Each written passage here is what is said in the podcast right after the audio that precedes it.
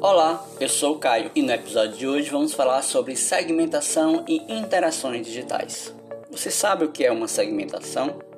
Não? Fique conosco que você vai descobrir. Toda empresa deseja engajar, encantar e fidelizar seus clientes. Concordam comigo?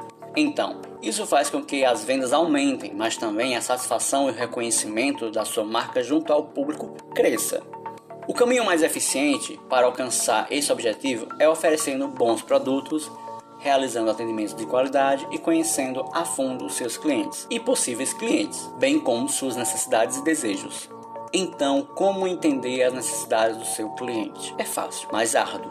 O caminho para conhecer o seu cliente são as informações, ou seja, quanto mais você souber sobre eles, mais fácil será conhecer o estilo de compra de cada um deles. Com essas informações detalhadas em mãos, será possível traçar um perfil para cada pessoa e, posteriormente, cruzar essa base de dados para encontrar outras pessoas com as mesmas características e necessidades, separando-as em grupos de afinidade. Esse processo dá o nome de segmentação de clientes. É ele que ajuda sua equipe de marketing e venda a desenvolver uma comunicação efetiva com diferentes públicos e, com isso, alcançar resultados ainda melhores. Segmentar clientes nada mais é que separar em diferentes grupos grupo de pessoas com características parecidas, para assim pensar em ações estratégicas para comunicar melhor com cada uma delas. Tais agrupamentos podem nortear variadas características como idade, gênero, localidade, classe socioeconômica e hábitos. Dentre eles, temos os principais, que são segmentação demográfica, ou seja, é aquela que leva em consideração algumas informações mais básicas sobre os clientes, capaz de se dividir em grupos mais amplos, como gênero, estado civil, faixa etária, profissão, formação, classe social, entre outras.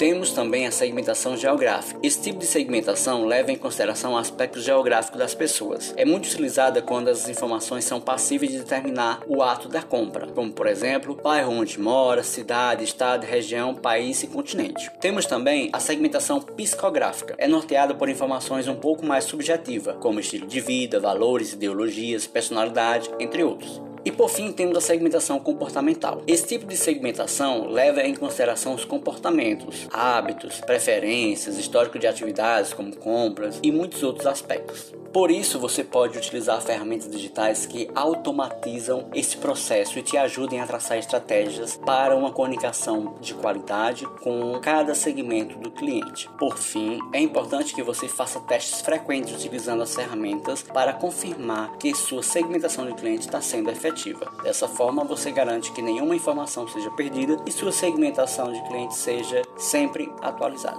Se gostou desse podcast, acesse o nosso blog Administração Conectada conexãocafé.blogspot.com. Lá você vai encontrar mais informações sobre o tema. Tivemos como referência a Revista Brasileira de Administração. Nos siga no Instagram, arroba Conexão com Café e até o próximo podcast.